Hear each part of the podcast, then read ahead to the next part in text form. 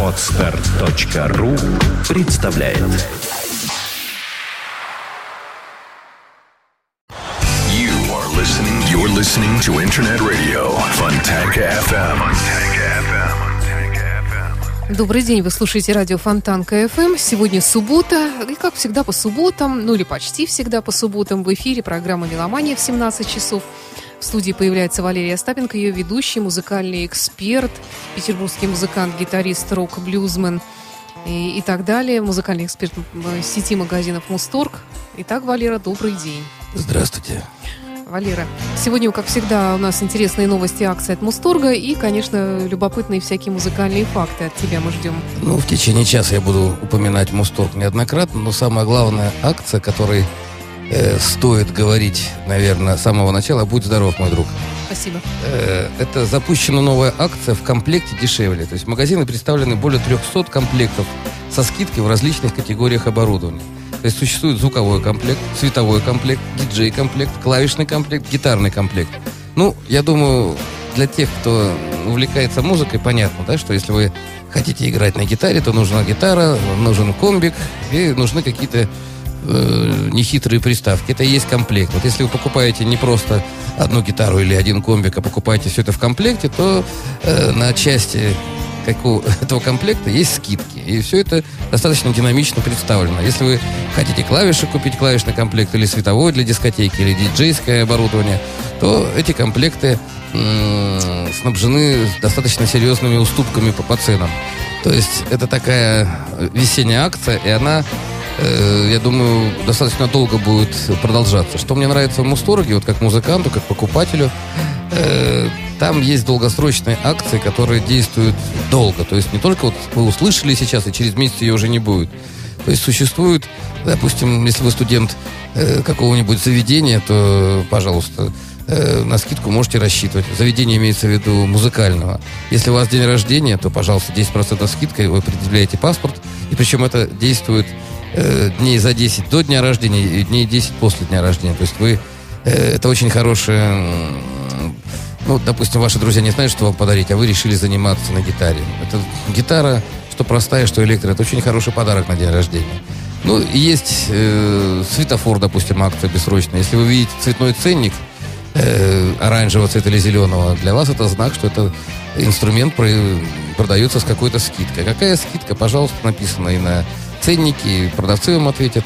Это вкратце э, в том, что творится в Мусторге. Еще напоминаю, что поскольку это крупнейшие магазины Петербурга, их два, напомню, что на Марата есть 43 и Большой Самсоневский 53. 53, опять все перепутал, и Большой Самсоневский 45, то и там, и там происходят всякие мастер-классы, то есть происходят встречи с музыкантами, автограф-сессии и так далее. То есть это настоящие музыкальные такие рок-н-ролльные магазинчики. Э, Сегодня я буду рассказывать вам, как всегда, про гитаристов в первую очередь. И э, для меня ребята из Мусторга подготовили подборку э, самых крутых гитаристов, имеется в виду самых богатых, и тех, кто умер э, в раннем возрасте. Кого ты хочешь поставить сейчас, Саша? Ну, э, я про ныне живущих, про самых богатых, наверное. Э, Кого? Ну, Валер, ты говори, ты начинай. Одну- Нет, ну я, а я сразу Ладно, про давай, этого гитариста. давай начнем тогда просто с Джона Леннона. Он так, Джон его, Леннон. его в этом списке нет, как я понимаю. Нет, в ну, Джон другом. Леннон, давайте сделаем... Вы знаете, что я э, очень люблю блюз и проповедую, культивирую, пропагандирую изучение блюзовой культуры в первую очередь, потому что именно оттуда растут, растут ноги у рока, у джаза, ну и у других стилей современных. Так вот, Джон Леннон, не побоюсь этого слова, он один из самых блюзовых участников э, Битлз. И Джон Леннон, э, он, как сказать, от блюза никогда далеко и не уходил. Есть еще один мальчик, э, гитарист м, Харрисон, он тоже блюзовый человек, но Леннон, я думаю, все-таки глубже в блюзе, как бы сказать, жил, что ли. Особенно это видно в его сольных пластинках. Ты хочешь поставить сольную его какую-нибудь? Да, конечно. Ну, давай послушаем, я про него расскажу еще.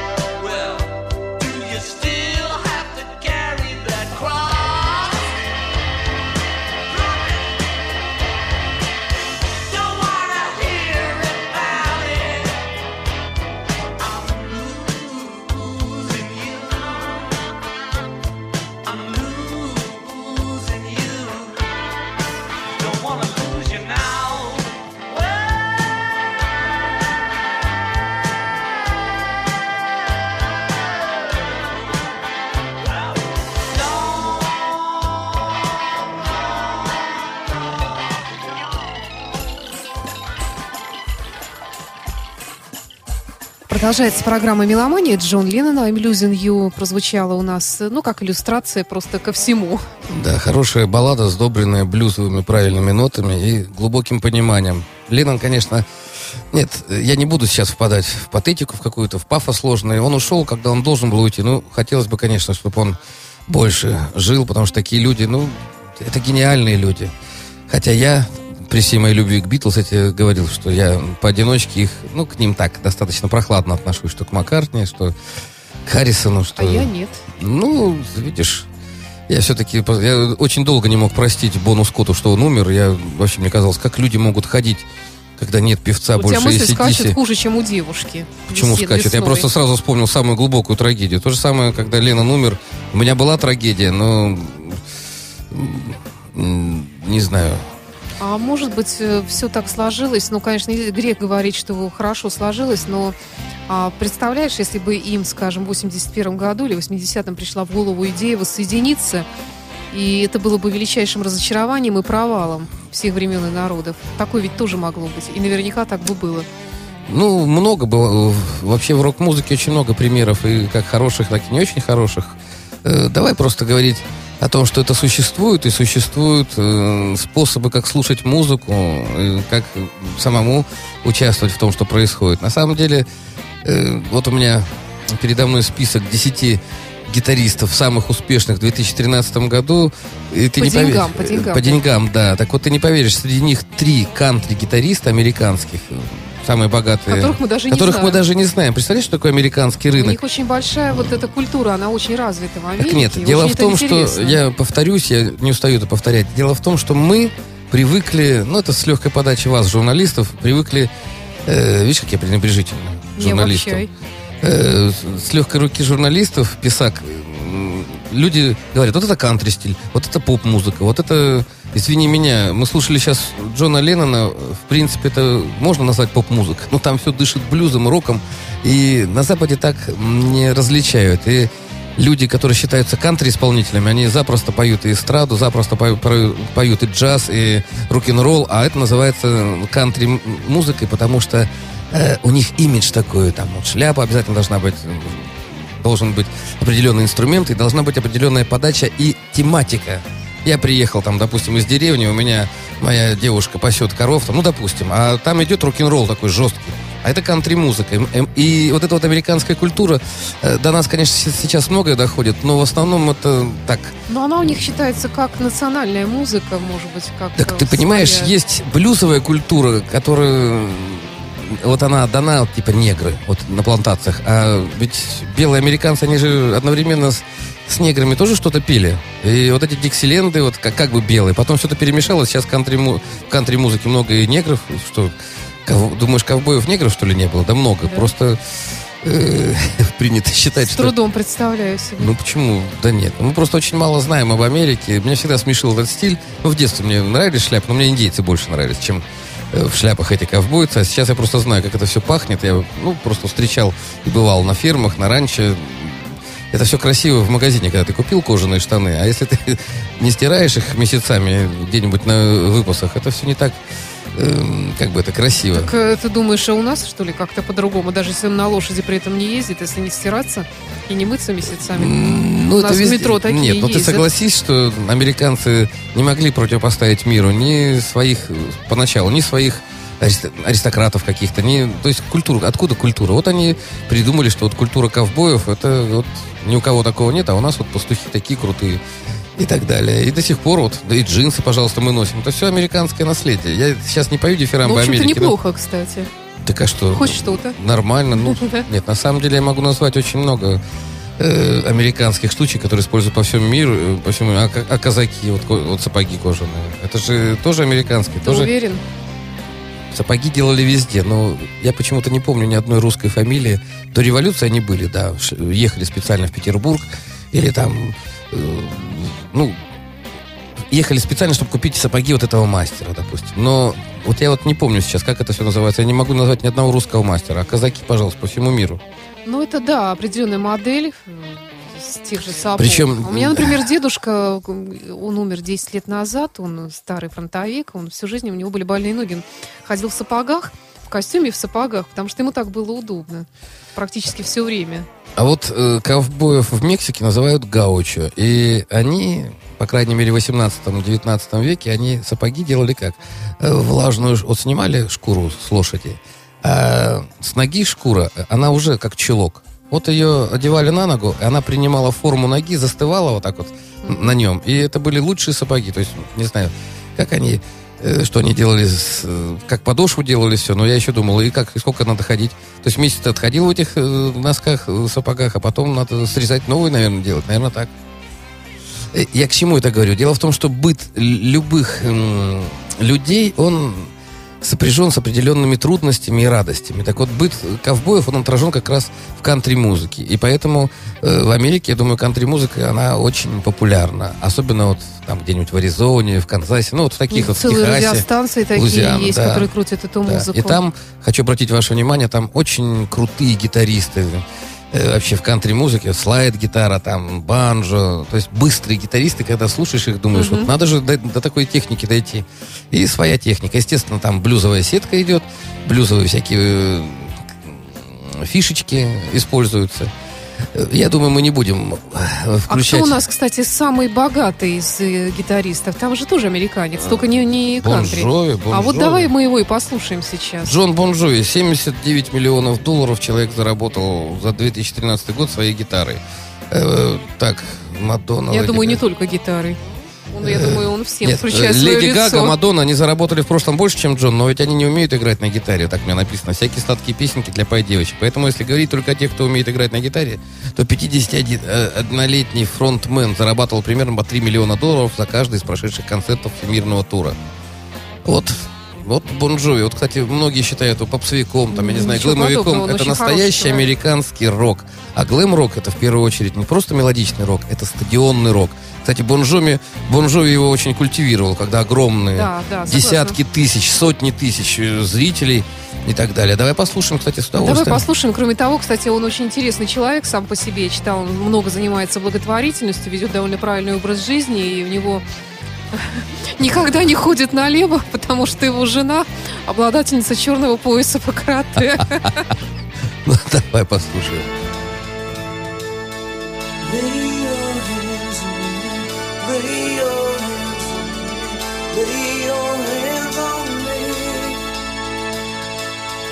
Right now the rules they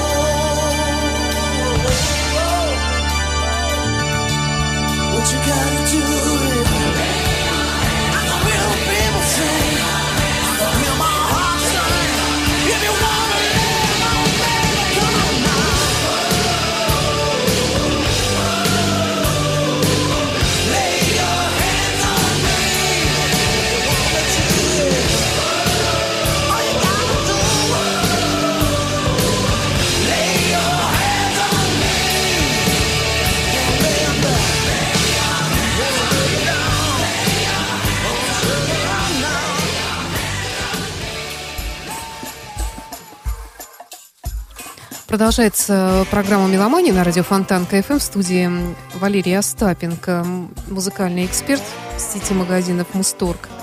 Напоминаю про акцию. Я в начале передачи говорил. Э, новая акция в комплекте дешевле. То есть, когда вы покупаете комплект, звуковой, световой, или диджей, или клавишный, или гитарный комплект, то, э, возможно, инструмент из, из комплекта можно купить со скидкой, причем достаточно суровой есть смысл заглянуть. И все это отображено на сайте, заглядывайте, смотрите, или по телефону просто звоните, узнавайте, на какие комплекты э, есть какие скидки. А я сейчас хочу вам...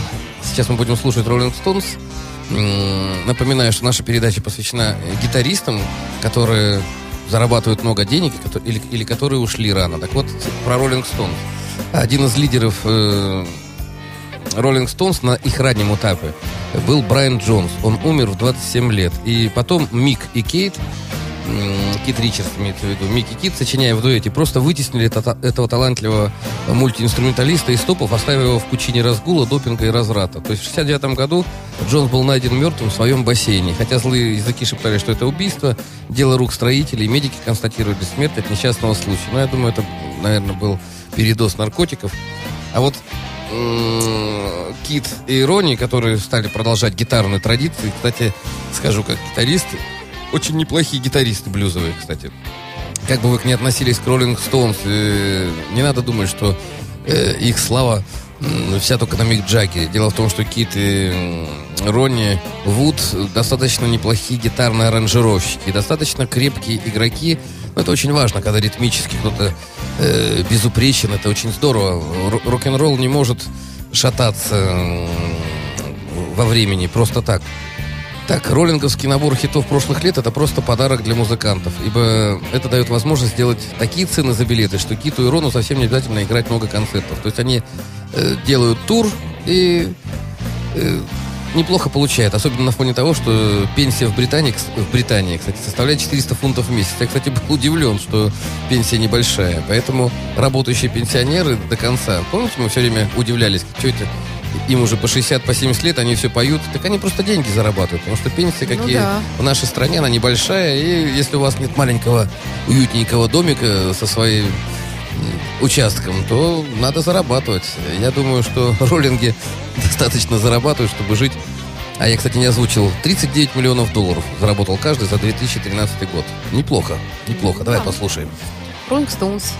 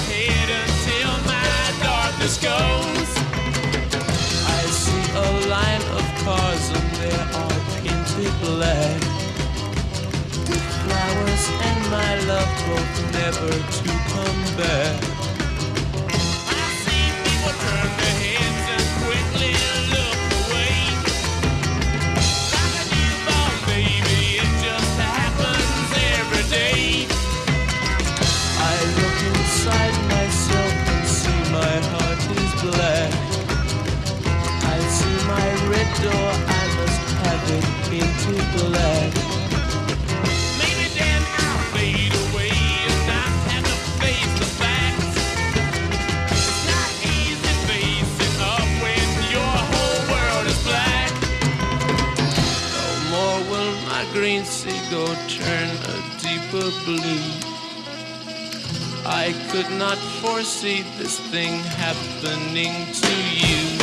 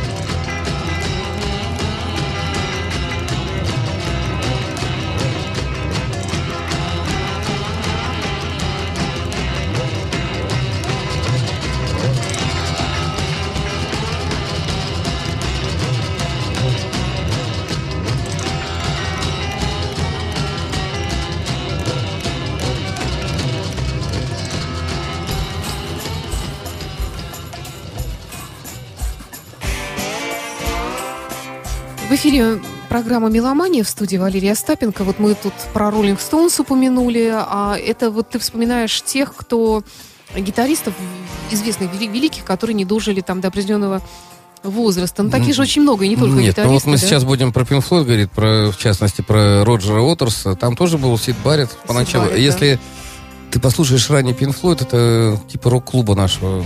Да, я знаю, это, безумие, безумие. Ну, какая-то, да, непонятное да, что. это Я, честно тебе могу сказать, Это сложно для меня очень понимания. часто э, обзывают, э, как сказать, ну, так- Эстетом. ну, эстетом, мажором. Э, Извините, ребята, я и в армии был, я и где только не был. Без меня, знаете, мажор такой. Но я не люблю профанацию. Вот Pink Floyd, вот, вот как я про Джона Леннона вам рассказал, свое личное отношение, я имею на него право. Точно так же для меня Pink Floyd это гитара Гилмора. При всем уважении к Роджеру Уотерсу, который э, и голова, и мозг, и аранжировщик, и м, искатель, изобретатель там. Но эм, Гилмор, когда Пинк Флойд распался, и когда он стал писать сольные свои пластинки, для меня саунд Пинк Флойда, он остался.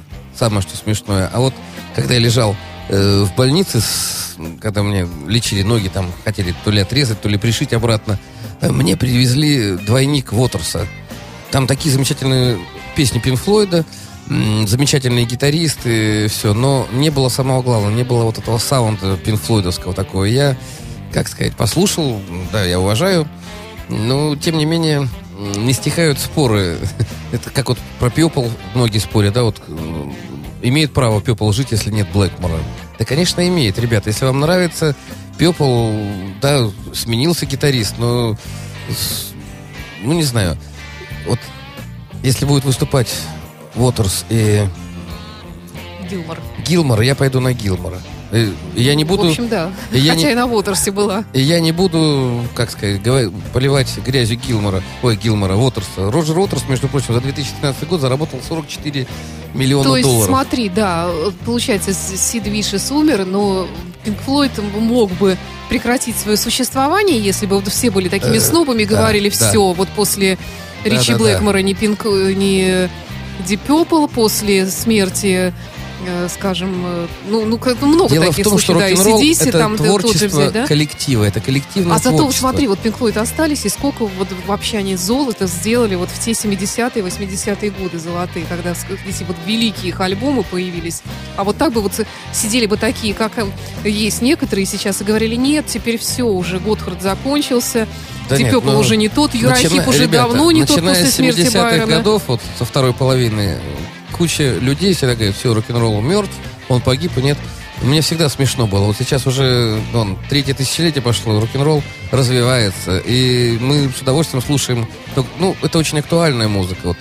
Тот же самый Уотерс, вот его обвиняют в том, что у него все-таки распухают от монет э, Он карманы. богатый, богатый, он да. богатый, да. Ну, он Так хоро- вот, хорошо живет, э, как бы, я напоминаю, трудами что, что именно он сочинил «Деньги». Помните, Маня? Да. «Деньги», и там такие слова есть. «Деньги – это успех. Не твое дело, что мне делать сентиментальное дерьмо». На секундочку. Смотрите, какие слова. То есть нас все время говорили, что вот это политический рок, что они против капиталистов, все. На самом деле капитализм имеет, точно так же, как и, э, соци- и социализм, и фашизм, имеет свои какие-то светлые стороны, темные. И когда музыканты об этом поют, они, ребята, имеют право. Меня всегда раздражают люди, которые начинают критиковать э, музыкантов за их какие-то мысли. Да, слушайте, это его собачье дело. Он это говорит, он это переживает, он об этом поет. Если ты э, начинаешь... Ну, я не люблю критиков вот вообще как класс. Я бы их... Ну, расстреливать, ладно, не буду их, но я бы по щелбану каждому дал. То есть сидят люди, которые ничего, особенно наши русские критики, ни хрена не понимают в рок-н-ролле, и он начинает судить.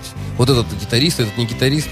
Я считаю, что э, надо быть честным по отношению к себе. Рок-н-ролл же он такой интернациональный. Хочешь, слушаешь, хочешь, не слушаешь. Не нравится, да не слушай, не ходи на этот концерт.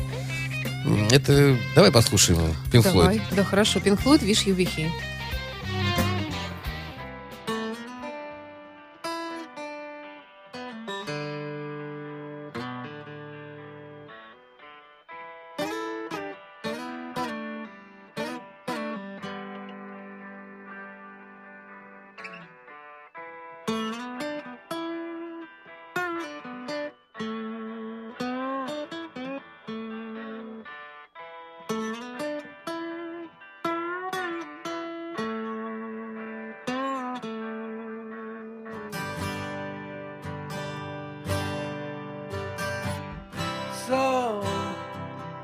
So you think you could tell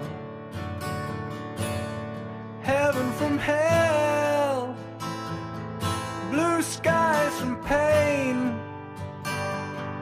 Can you tell a green field from a cold steel rail? A smile from a veil.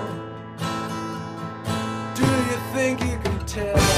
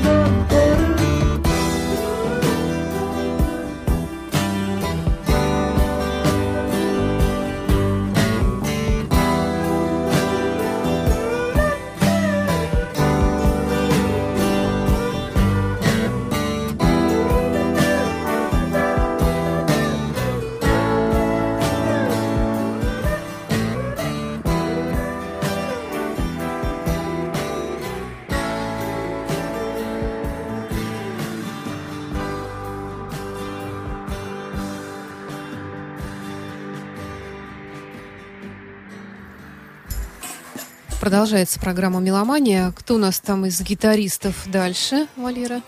Так, ну, ты меня вынудила рассказать про самого богатого. Ну, я так пробегусь. Я уже говорил, Про что... Бон Джови мы уже говорили. Ну, Бон Джови, он самый богатый, он больше всех заработал как гитарист. Брюс Спрингстин, помните такого, 62 миллиона долларов человек заработал за 2013 год. Так, Монстры Кантри, один, Тоби Кейт, 65 миллионов долларов. Ну, то, о чем мы говорили, Кенни Чейси, 53 миллиона долларов. А вот, эм, так, Роджер Уотер заработал 44. Пол Маккартни, старичок Пол Маккартни, заработал 47 миллионов долларов. Так, октябрьский сольный альбом Нью был просто одним из камней в стене, состоящий из зачислений от издания плодов с более чем 50-летней карьеры сочинителя хитов, а еще концерты. Ну, Маккартни, напомню, это самый плодовитый и самый богатый участник Битлз.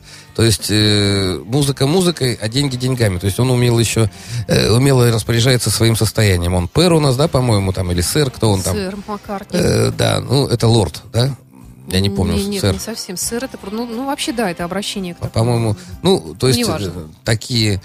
Вот я понимаю, за что королева Англии наградила Маккартни. Когда я смотрю, как награждают у нас кого-то, я этих людей никогда не знал, что в советское время, что сейчас.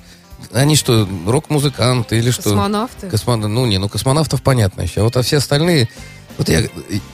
являюсь и каким-никаким учителем там для некоторых все. Почему-то меня не награждает никто. Ну, меня Как тоже так? не, нет, И тебя не нет, награждают? награждали, меня- Ну, так ты и не участвуешь, Ну, например. я и 44 участвовала в миллиона долларов и не заработал, правда, Да. за 2013 Ну, год. вот. Я в Битлз не играл.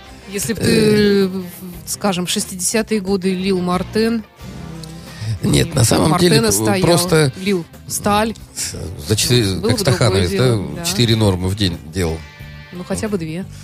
Э, Ну, не знаю, я никогда не верил в этих дутых героев, честно, потому что зачем лить 4, когда ему надо лить качественно одну и получать за это нормальные Ну, деньги? в основном так и работали все люди прекрасные. Ну, не знаю. Но Где-то- Стаханов это уже имя нарицательное стало. Там Так нет, много- а, а девушка, которая на, на четырех э, тракторах пахала, не помню как. Ну, что, лю- такую люди были, было ерунду. такое время, были воодушевленные люди. Почему, если люди были воодушевлены какой-то прекрасной светлой идеей, и они ради этого были готовы на все, я, я их очень хорошо понимаю. Я, может быть, сама бы точно так же делала. Это азарт определенный. Не, не знаю, сказка американская, мне кажется, более красивая. Мустанг, объезженный, и ты звездное небо, ты берешь гармошку или верное банджо и отработал смену, загнал коров и в свой бар, где играет Джефф Хейли какой-нибудь слепец блюзовый, и ты там... Ну, так а вот какой-нибудь блюзовый слепец мечтает о том, чтобы, господи, жил бы я в нормальной России, стране, Да. работал бы как человек. Да ну, слушай, ты куда ты меня заводишь, я аж даже испугался, какую-то ерунду. Есть такой гитарист, один из моих любимчиков, Стив Рэй Вон. Он, я напоминаю, что мы говорим о самых богатых гитаристах и о тех, кто безвременно ушел. Э, 27 августа 90 года э, Стив Рэй Вон, это блюзман из Техаса, еще четверо погибли, когда их вертолет врезался в лыжную трассу на горе, утонувший в густом тумане. Мурашки бегут по коже, но за день до смерти Стиву приснился кошмар, в котором его хоронили. Напомню, что Стив Кто Рэй- об этом знает, интересно? Как об этом узнали? Он что, Нет. об этом успел кому-то Да, рассказать? дело в том, что они с Клэптоном, Клэптон не полетел, Я Эрик знаю, Клэптон да, что чудом не он полетел на этом этот вертолете, и он Спас потом, себе жизнь. да, так он рассказывал Клэптону. Напомню, что быть. несмотря на 35 лет, Стиви уже плотно сидел, виски с кокаином он путал, Ну, и последние годы как раз он э, как раз вот решил излечиться и отказаться от этой привычки. То есть его друзья вспоминали, что он начал как-то в себя приходить как раз. Ну, я тебе скажу, опять же, со стороны музыканта, он довел... Вот он король белого гитарного блюза. Как это ни странно, он продолжатель идей Джимми Хендрикса. Джимми Хендрикс, э, он, конечно, негр, хоть и не очень черный, но, тем не менее, именно его придумки м, положили начало бешеного, бешеному успеху рок-музыки. То есть, когда блюз перешагнул э, из маленьких залов, он шагнул на огромные сцены с огромным, бешеным, большим звуком и определенные... Я вот Джимми Хендрикса в юности, ну, мне, мне казалось, он грязно играет. Я тогда не понимал прелести блюза. Но когда я услышал в исполнении Стива Рейвона пьесы и блюзы Джимми Хендрикса, я просто влюбился в эту музыку. Так что Стив Рэй для меня, если есть возможность, давай поставим, послушаем Конечно, есть. одного из самых крутых блюзманов на планете. Он оставил достаточно большое наследие. Мой любимый диск 84 год. Ну, Тин Пенелли не будем ставить, она 9 минут. Да. Давай что-нибудь такое более короткое, более динамичное послушаем.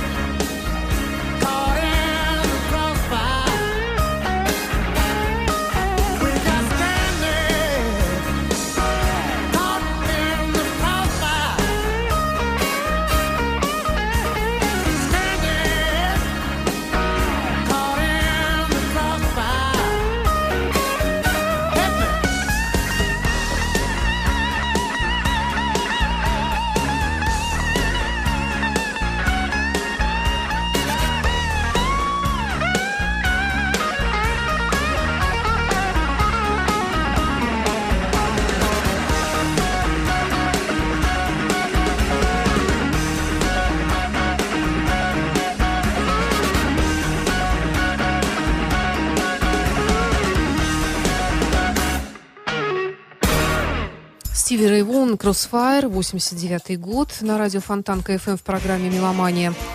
Э, Так, а, а кто дальше у нас еще упоминается? Там, Э. я уже перепутала твои списки бог- бог- богатейших и мертвейших. Э, Я хочу напомнить, что мы выходим при поддержке магазинов Мусторг. И хочу напомнить про э, акцию, которая бессрочная. Я говорил в начале передачи. Э, Существуют э, дисконтные карты, как и в любом нормальном магазине. А напомню, что Мусторгов много по стране. Вот эти карты дисконтные, они держ- действуют во всех э, магазинах. В Москве, неважно, где, в Екатеринбурге, ну, где есть Мусторги. Э, старые карты, если вы давно не были в Мусторге, обменятся на новые. Что они дают? Если вы э, делаете покупку, ну, напоминаю вам, что Мусторги это музыкальные магазины, и музыкальные инструменты имеют обыкновение стоить денег, ну, как я сказал. И если вы совершаете покупку свыше 10 тысяч рублей, вы сразу получаете дисконтную карту с 5% скидкой. Если свыше 20 э, тысяч, э, то по- получаете 10%. Э, Свыше там 300 тысяч, ну, как обычно, он 15-20 есть. И если 5 и 10% э, она такая общая карта, то есть вы можете дать своему знакомому, он по ней купит, то 15-20% это уже документ, удостоверяющий, удостоверяющий личность, то есть они уже именные. Так вот, э, эти бессрочные правила скидки, они в Мусторге действуют постоянно. А теперь про гитаристов, которые, как ты говоришь, богатейших и мертвейших. Э, ну, не, нельзя так говорить про гитаристов. Но, к сожалению, констатирую, что очень много гитаристов ушли в очень молодом возрасте. Вот И один... не только гитаристы, э, ну, рок-музыканты. Э, есть такой рок-идол Ози Осборн, который, не знаю, и фильмы про него снимают. Тоже один из богатейших музыкантов и один из... Тоже сидел на наркоте. Чего только про него не Он еще придумывают. удивительным образом, что жив до сих пор. Да нет, ну это больше... Хотя, если фильмы посмотришь про него, там он действительно дерьмом может обмазать гостиничный номер, еще что-нибудь и кричать, что это рок-н-ролл. И принести охапку кокаина вот так в двух ладонях. Не, старик Озик, он э, бывает зажигает. Так вот, э, 19 марта 82 года гастрольный автобус группы Ози э, разбил самолет. Подожди, автобус врезался в самолет, ты хочешь Нет, сказать? самолет врезался в автобус. Дело в том, что гитарист... А, я Рейн- думаю, это только у нас трактор с кораблем сталкивается Нет, в дело в том, поле. что люди любят шутить. Вот принято считать, я хочу напомнить вам, русские, они самые безбашенные. Вот все тусовки, где я принимал участие, ни- никакой американец, никакой англичанин не сможет сделать то, что сделает выпивший русский, чтобы доказать, что он самый крутой. Поэтому русских всегда, ну, побаиваются. Но в любом народе есть человек, который безбашенный, что ли, хочет доказать свою какую-то м, авантюри, ну, не знаю, вот доказать свою какую-то харизму, что ли, что вот он экстремал. Так вот, э, замечательный гитарист Рэнди Роудс, очень хороший гитарист, который м, играл с Озиком после, ну, в его сольной э, карьере после Black Sabbath. Так вот, он боялся летать на самом деле. И пилот, придурок, уговорил его, да давай, мы, ты и я, мы с тобой пролетим. И он решил э, пролететь над автобусом остальных и крылом задел этот автобус. И вот нелепая смерть Да, авто... действительно, так был, помню. А Рэнди Роудс, э, напомню вам, э, его считали самым талантливым гитаристом первой половины 80-х. То есть человек настолько откуда-то брал свои пассажи, непонятно. Он настолько играл не похож на других гитаристов, что вот эту вот бешеную манеру, вот, он очень экспрессивно играл, и э, многие говорят, что вот наконец-то у Озика не тяжеловес Тони Айоми, ну, а нормальный молодой человек, который, ну, похож на Озика с его, так сказать, манерой э, поведения на сцене, э, этики. Я на самом деле не считаю, что Рэнди Роудс э, был прямо уж таким, э, как Озик, безбашенным и, и так далее. Но то, что он был э, замечательным музыкантом и был на месте Озика, жал, жаль, что он погиб. Тем более такая дурацкая смерть. 25 лет было человеку. Да, действительно. Есть у нас Конечно. Озик с Рэнди Роудсом? А Давай послушаем. нас все есть.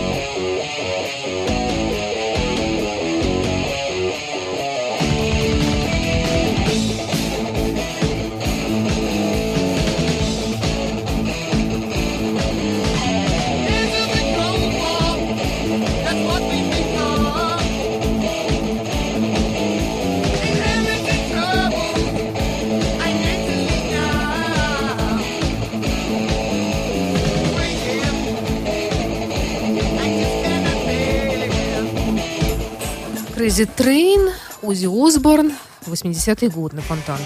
Да, замечательно. И так все весело, и так все солнечно. Ну и напоследок, ребята, про Мусторг. Заходите лишний раз. Говорить про музыкальные магазины немножко неблагодарно, потому что это надо видеть. Я вам предлагаю просто, ну, начните с сайта, посмотрите Мусторг, эти огромные комнаты, на анфилады комнат просто, которые уходят вдали, там висят сотни этих гитар, клавиш и так далее. Это хорошая вселенная для музыкантов. И хочу закончить нашу передачу замечательным таким гитаристом Джимми Хендрикс. Это человек, который стоит у истоков рок-музыки. Это человек, который вдохновляет до сих пор многих гитаристов мира. К сожалению, он тоже умер в 70-м году. Эм, ну, не будем говорить от чего, никто толком не знает, но он ушел от нас 27 лет. И за, за это короткое время он успел дать столько направлений для мысли, для всяких... ну, не знаю, Джимми Хендрикс воплотил и соединил несоединимое. То есть он соединил э, вот эту вот камерность блюзовую на акустической гитаре, и он притянул сюда вот это вот, м, как бы вам сказать, до Джимми Хендрикса мало кто так импровизировал на гитаре. То есть гитара стала полноценным, очень ярким солирующим инструментом, и гитаристы стали автоматически самыми крутыми мужчинами на земле. Джимми Хендрикс, а, я даже сейчас, я вспомнил, как он ломал гитары, поджигал. Он столько фишек придумал, которые до сих пор на рок-концертах люди повторяют. Э, часто, может быть, и не так театрально, как делал этот э, Джимми. И мне очень нравится история напоследок. Есть три монстра гитарных. Это Клэптон, Джефф Бек и Джимми Пейдж.